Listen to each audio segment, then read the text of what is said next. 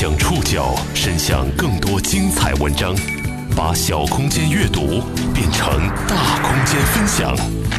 报刊选读，把小空间阅读变成大空间分享。欢迎各位收听今天的报刊选读，我是宋宇。今天为大家选读的文章综合了中科院科普平台科学大院以及腾讯深网的内容，我们将一起来认识病毒。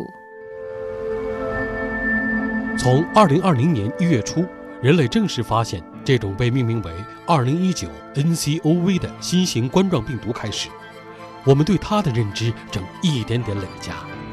我们知道它通过飞沫和接触传播。飞沫一般来讲，在空气当中，它的传播距离是非常有限的，大概也就一米，顶多也就两米这个距离。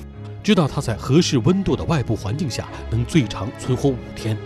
比方说二十度这个温度，湿度百分之四十到百分之五十，有研究发现，过去的这些冠状病毒有可能存活达到五天。知道拥有抗击它的疫苗需要漫长的时间。我们几乎天天都在聊病毒，但我们真的了解病毒吗？病毒有毒吗？病毒算是生命吗？病毒是怎样让人生病的？有药物能杀死病毒吗？报刊选读，今天和您一起认识病毒。美国耶鲁大学学者齐尔卡默曾经写过一本书，叫做《病毒星球》。在书中，卡尔这样描写病毒：我们生活的历史其实就是一部病毒史。地球上的病毒数量也多到令人发指。比如说，当你跳进海水里畅快的游泳时，你其实是在一大堆病毒里钻来钻去。科学家曾经计算过，在每升海水当中含有一千亿个病毒颗粒。在地球上的所有海洋里，大约存在着十的三十亿次方个病毒颗粒。这个数量是海里面所有的鱼虾蟹及其他海洋生物的数量加到一起的十五倍。这些病毒的总重量相当于七千五百万头蓝鲸。如果把这些病毒挨个排成一排的话，它们的长度会是四千两百万光年，这比整个银河系还要大得多。病毒这个东西，它本身小到不可思议。如果我们把每一个食用盐颗粒想象成一个小的立方体，那么就在这么一个小小的立方体的每条边缘上，可以并肩排下一百个细菌。如果换成病毒的话，每排可以排下一千个之多。也正是因为它体积微小的原因，人类在发现细胞与细菌的两百多年之后，才发现了它的存在。尽管人类发现病毒比较晚。可病毒却是我们这个星球上最古老的物种之一。早在二十一亿年前，细胞、病毒、细菌三者之间便开始产生了紧密联系，也成为人类传染病学最关注的三个关键词。那么，在科学家们眼中，病毒算得上生命吗？报刊选读继续播出，认识病毒。要回答上述这个问题，我们先得理清什么是生命。如果我们这个世界没有病毒存在的话，什么是生命这个问题的答案就非常简单了。生命都是由细胞构成的，无论是单细胞的细菌、古菌、真菌，还是多细胞的绝大多数动植物，它们的生命活动都离不开细胞这个基本的单元。细胞的意义在于，它把生命这个概念圈在了细胞膜这样一道围墙里。细胞膜的围墙之内，生机盎然。蛋白质催动着千万种生化反应，吸收利用能量，合成分解生物分子，维护复制遗传信息，有序度不断增加。而墙外的世界，则是生命的荒原，能量从高峰流向低谷，无序度不断增加。然而，病毒的存在给科学家们出了一道难题，它让生命的定义变得模糊不清，因为它既像是生命，又不像是生命。首先，从构成上来讲，病毒像所有的细胞生命一样，都是由蛋白质、核酸、磷脂这些生命分子组成的。这也意味着它们也是高度有序的存在，是消耗能量才能生成的产物。其次，病毒也像细胞一样，利用核酸分子来保存它的遗传信息。有些种类的病毒是利用脱氧核糖核酸，也就是我们通常所说的 DNA 作为遗传物质；还有些是利用核糖核酸，也就是 RNA 作为遗传物质。有些病毒种类利用的核酸是单链的，还有些则是双链的。相比之下，细胞就要统一的多了。无论是什么样生命形式的细胞，它们的遗传物质都是双链 DNA。在细胞的世界里，RNA 大体上只作为从 DNA 到蛋白质的中间环节存在，RNA 算是一道桥梁。甚至像细胞一样，病毒也有自己的围墙，以保持它整个生命世界的独立完整。包围细胞的围墙是各式各样的，但一定都会有具有由磷脂分子组成的细胞膜，上面还插有不少蛋白质，起着物质通道或信号探测器的作用。病毒的围墙就更加千差万别了，但是它们和细胞正相反的是，病毒一定会有一层完全由蛋白质分子组成的壳，称为衣壳。相对于柔软流动的细胞膜而言，病毒的蛋白质衣壳都是坚实而固定的，它们常常还会搭建成正二十面体或者螺旋体等结实的几何构型。尽管病毒和细胞之间有着这么多的相似之处，但是两者之间还是有本质上的差异。其中最重要的一点就在于能量的流动性上。如果我们把细胞说作是流动的生命，那么病毒只能算得上静止的河流。为什么这么说呢？让我们回到刚刚提出的“什么是生命”这个问题上来。有人会说，生命嘛，活的东西吧。那么，到底什么才算作活呢？显然，能不能运动不是一个判断生命是否存活的标准。不要说植物这些基本不会动的生物，就连动物之间也有很多物种是一生固定不动的。但是，不管是什么生命形态的细胞，它的细胞膜的围墙之内，一定是活的。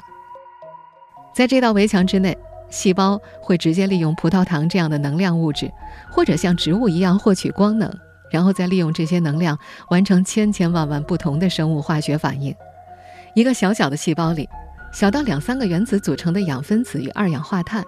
大到数以万计的原子组成的蛋白质或者核酸分子，它们都在不停地分解、合成、再分解、再合成，周而复始，生生不息。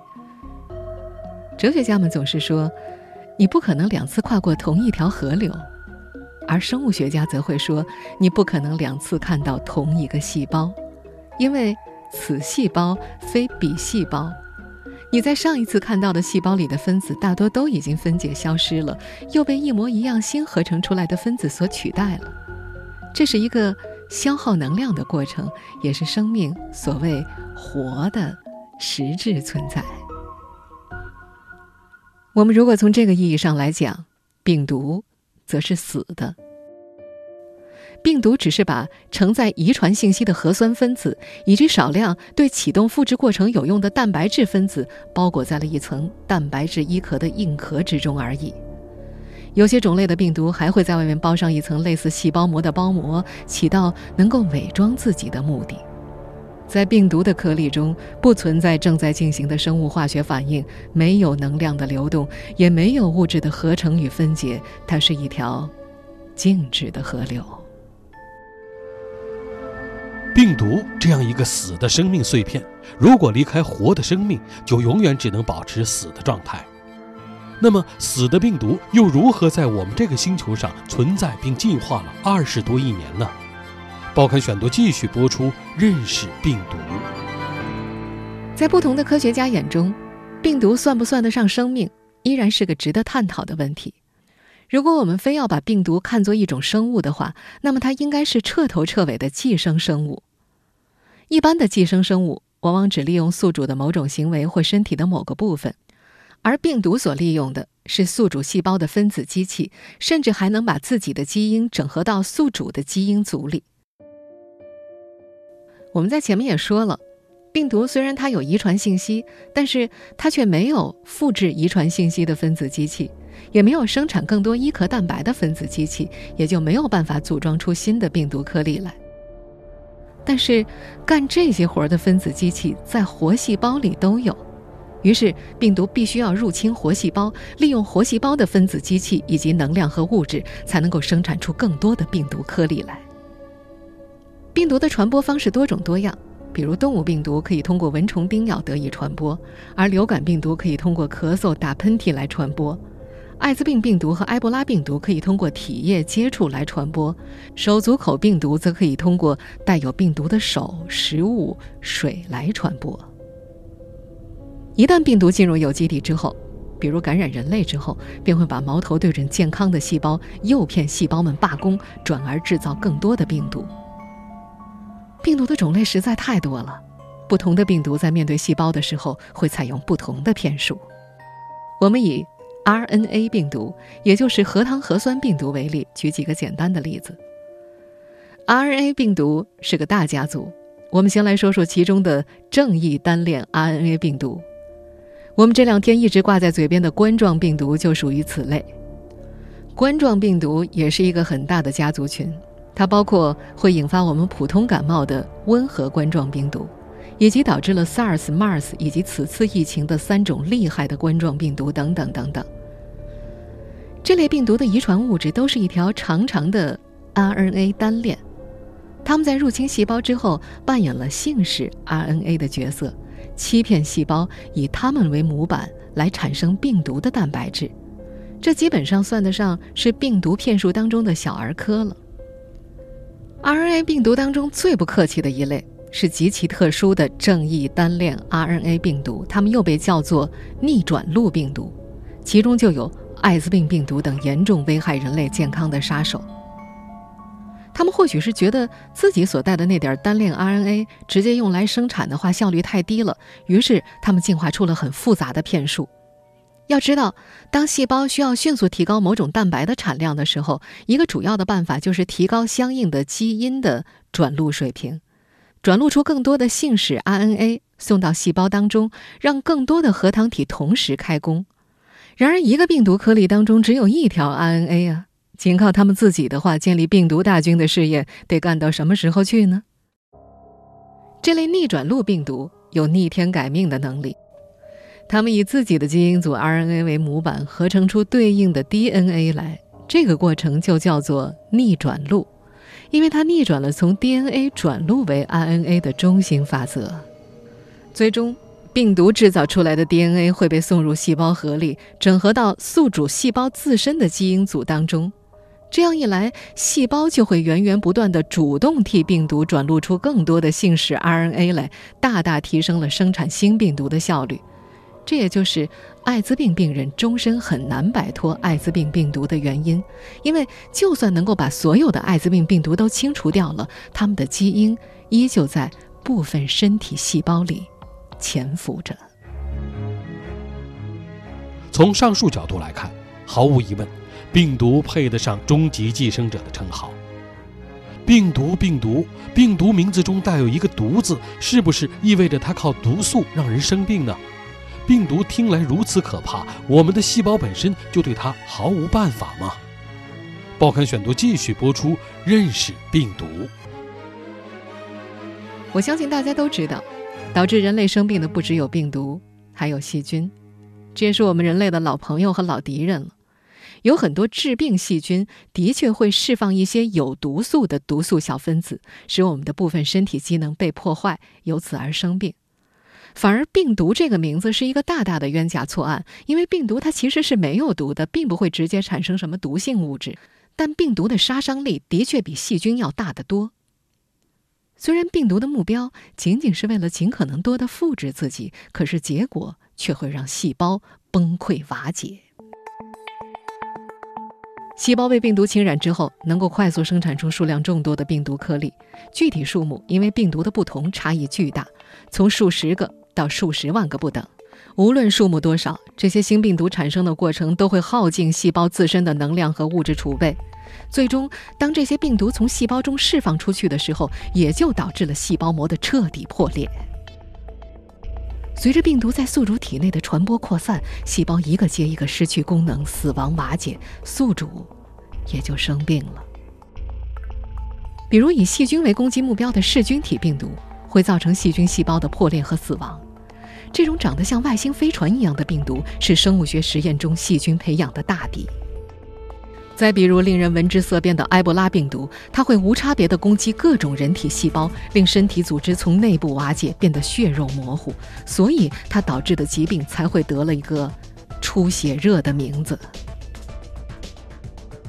当然，病毒也有很多其他危害健康的方式，比如肝炎病毒反复杀伤肝细胞之后，肝脏会产生类似于伤疤的组织，逐渐积累就导致了肝脏纤维化，最终使肝脏失去了生理功能。大众最熟悉的艾滋病病毒，则是专门侵害免疫系统当中重要的卫士 T 细胞，通过杀死这些细胞，让免疫系统瘫痪。所以有很多艾滋病人是由于免疫系统的失效，死于一些罕见的细菌或者真菌感染。还有一些病毒会导致宿主的细胞癌变，从而危害人类健康。比如宫颈癌患者当中，就有超过百分之九十以上都是由于人类乳头瘤病毒感染所导致的。虽然病毒听起来这么可怕，但细胞生命并非没有对付它们的办法。我们前面也说了，病毒在地球上存在的历史和细胞一样悠久，可以说它们是和各种生命共同进化而来的，所以细胞生命也就有了各自对付病毒的奇妙办法。我们以同为细胞生命的细菌为例，细菌虽然只有一个细胞，它不可能建立什么免疫系统。但是他们在进化的过程当中，学会了将遭遇过的噬菌体病毒的一部分 DNA 片段储存到自己的基因组当中，这个基因组又被叫做 CRISPR 区域。未来如果在细胞之内检测到序列和 CRISPR 相匹配的核酸片段，就说明自己又被同样的噬菌体入侵了，于是就会发动一种称为。Cas9 的酶去篡改和破坏噬菌体病毒的 DNA，也就打乱了噬菌体复制自己的生产计划。实际上，CRISPR-Cas9 这套系统已经被科学家们当成了一种基因编辑技术而广泛使用了。再说回我们人类，人类的免疫系统也有丰富的手段来对抗病毒。第一道防线就是先天免疫，指的是细胞内部的各种机制，这与细菌的抗病毒手段有类似之处。第二道防线则是获得性免疫，也就是后天获得的免疫能力。如果我们的身体见过某种病毒，体内会产生相应的抗体，能够识别病毒颗粒，并把它们包裹起来，阻止它们对目标细胞的识别对接。比如，此次感染新型冠状病毒肺炎痊愈的患者，体内就会产生对抗新型冠状病毒的抗体。这也就是我们为什么需要打疫苗的原因。疫苗。是失去独立的病毒，甚至只是病毒的一个小片段或者类似物，它能够把一些可怕的病毒的样貌提前介绍给我们身体里的免疫系统认识，让免疫系统记住它们，并产生相应的抗体。中国工程院院士、国家卫健委高级别专家组成员李兰娟在二月二号接受采访的时候表示。传染病诊治国家重点实验室已经分离出了八株新型冠状病毒，其中有几株是非常适合做疫苗的。这就意味着我们离拥有这种疫苗又近了一步。但是李院士之前也说过了，制备疫苗至少需要三个月。当然，人类的免疫系统除了通过抗体来中和病毒之外，免疫系统一旦发现有细胞。已经被病毒侵染了，就会启动杀伤细胞的机制来清除这些被污染的细胞。然而，这也是一把双刃剑。在冠状病毒引起的严重肺炎当中，不少病人其实是死于自身免疫系统的暴风骤雨般的强烈杀伤作用之下。有一句话说：“你永远也叫不醒一个装睡的人，因为他压根儿就是醒的，又如何能被叫醒呢？”人类对抗病毒的道理与之多少有些类似。病毒本就是一条静止的河流，是死的生命碎片，我们又如何能杀死它呢？面对病毒，我们难道毫无办法吗？报刊选读继续播出，认识病毒。回头看看细菌以及我们自身的免疫系统对抗病毒的办法，无外乎就两种。要么就是阻止它们识别并入侵细胞，要么就是在细胞内部阻止它们利用细胞的资源去生产新的病毒颗粒。没有一种生物有办法破坏病毒的结构，甚至是直接杀死病毒。在经过漫长的进化历程当中，无休止的军备竞赛之后，很多病毒往往会和宿主之间达成一种和平共处的平衡态。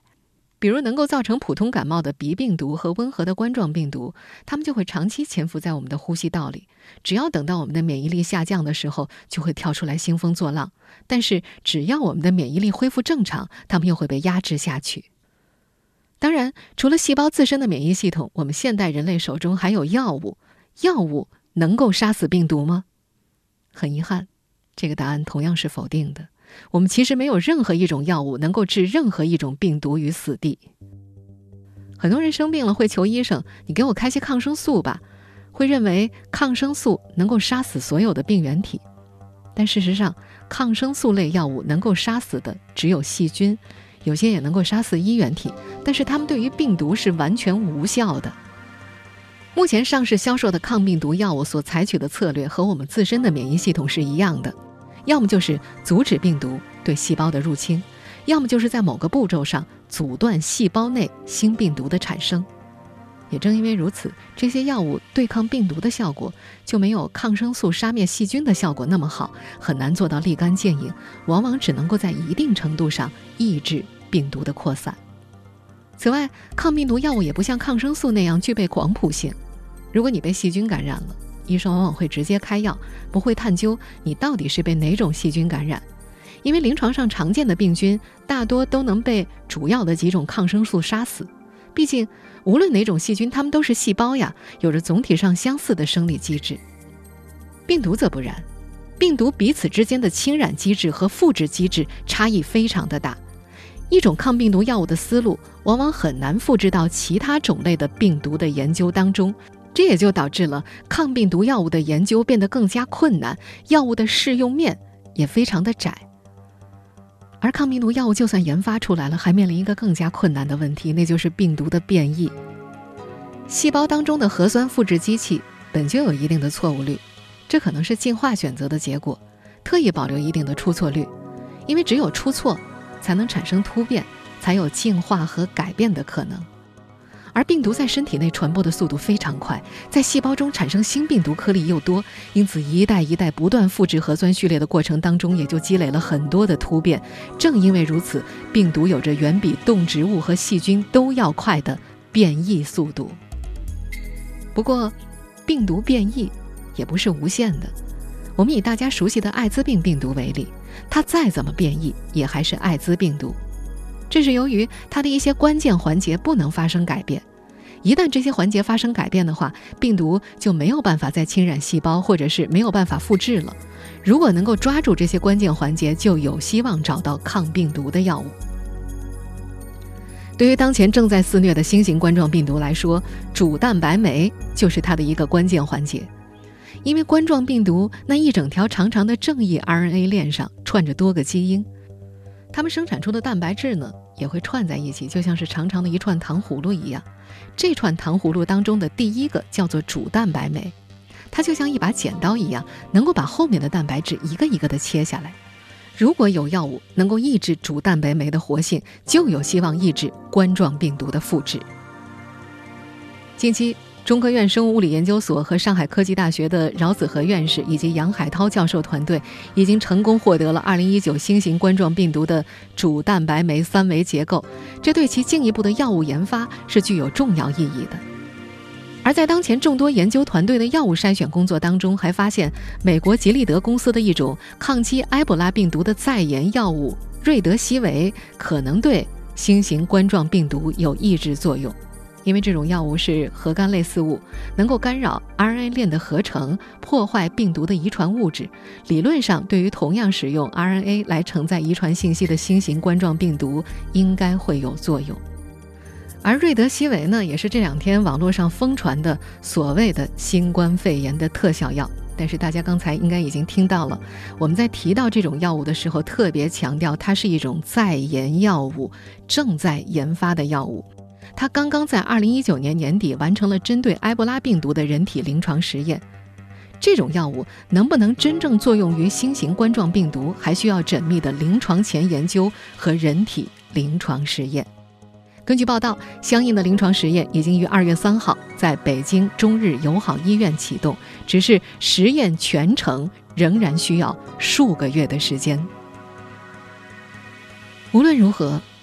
抗病毒药物的研究是一个艰难而漫长的过程，而药物在病毒疾病的治疗当中，也往往只能起到辅助性的作用。更为关键的因素仍然在于我们每个人自身的免疫系统的强健程度，以及我们是否有着良好的卫生习惯和应对突发疫情的正确态度，把病毒阻挡在身体之外。前面也说了，病毒它是死的，它的传播高度依赖个体之间的接触。如果上一个患上传染病的人不能传播给下一个的话，日积月累。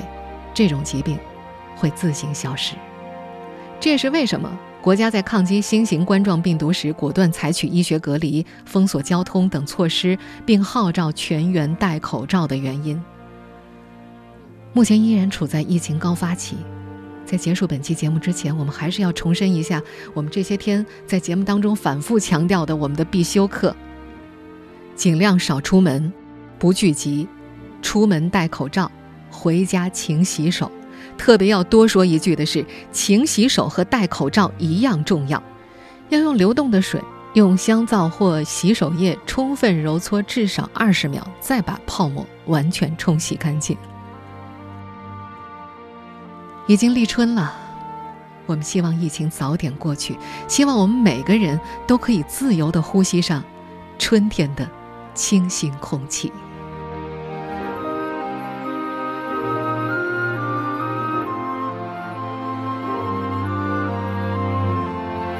听众朋友，以上您收听的是《报刊选读》，认识病毒，我是宋宇，感谢各位的收听。